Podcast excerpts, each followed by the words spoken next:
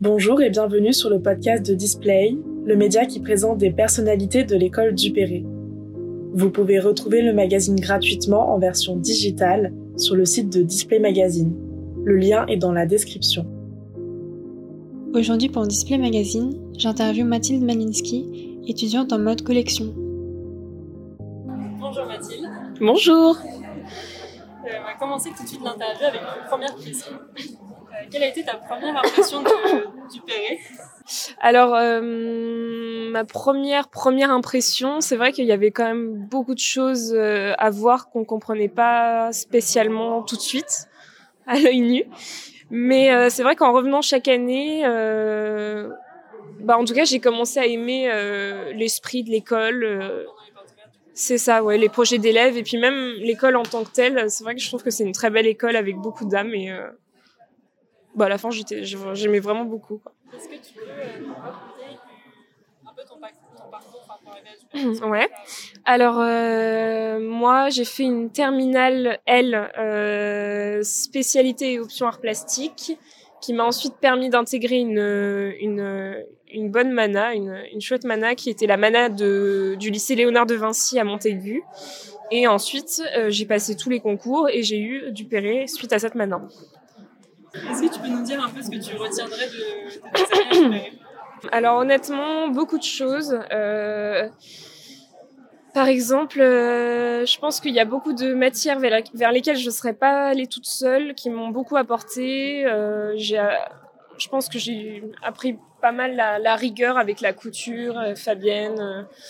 et puis même, c'est vrai que nos profs de labo, ils nous ont poussé dans des... Pour vraiment bien qu'on intègre le processus créatif, ils nous ont vraiment poussé dans la, dans la recherche et l'approfondissement, là où avant j'avais peut-être tendance à m'arrêter euh, trop facilement euh, sur certaines réponses avec un sujet.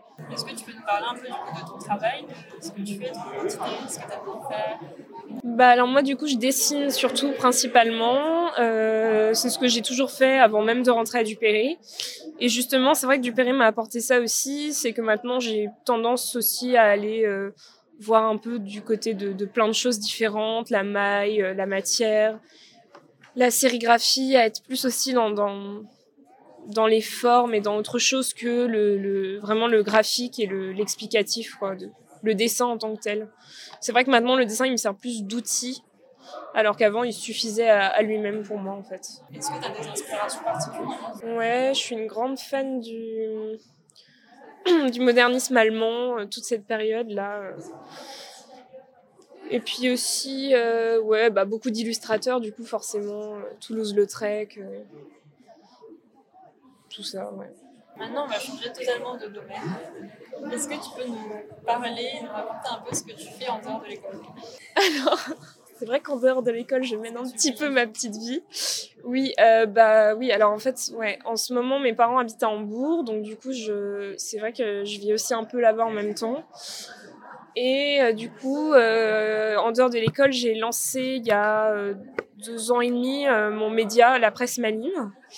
Donc c'est une sorte de ouais de, de- d'endroit où je poste des petites euh, des petites illustrations des petites caricatures. C'est vraiment euh, un endroit où je peux exprimer mon dessin de dessin de presse euh, vraiment tranquillement. Ça peut être sur l'école ou sur l'actualité dans la mode. Et donc du coup petit à petit dessiner comme ça en dehors et puis poster mes dessins ça m'a permis d'obtenir certains petits contacts euh, dans la presse. Et donc euh, bah là c'est vrai que j'essaye d'avancer. Je viens de trouver une, une agence, donc euh, petit à petit, c'est vrai que je vais essayer bah, d'exploiter mes dessins au maximum dans, dans ce monde-là qui m'attire pas mal aussi. Qu'est-ce que tu veux faire du coup plus tard? Est-ce que tu veux évoluer dans le, dans le côté de mère en presse ou est-ce que tu veux plus sortir dans la presse Qu'est-ce que tu veux faire après le DEL Euh, ouais, bah de tout.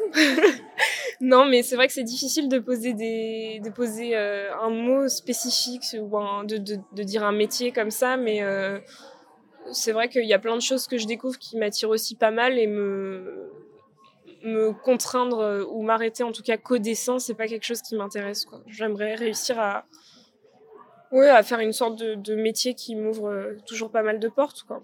Tu souhaites continuer tes études après le DELMAN Euh, oui.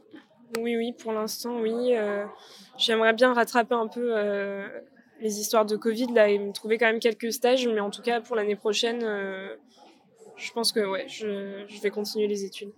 Si tu pouvais donner un conseil à ton toi d'il y a quelques années, qu'est-ce que tu dirais? Cette question elle est horrible. J'ai demandé à Julien ce qu'il avait répondu parce que vraiment elle est horrible. de rester pareil.